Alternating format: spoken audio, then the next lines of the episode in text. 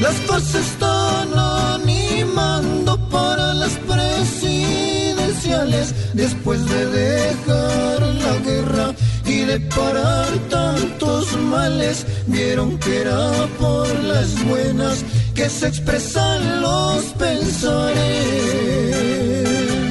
Pero se va a hacer sencilla esa labor en el pueblo porque estamos cansados de sus enredos y cuentos y así muy difíciles creer en Don Timochenko.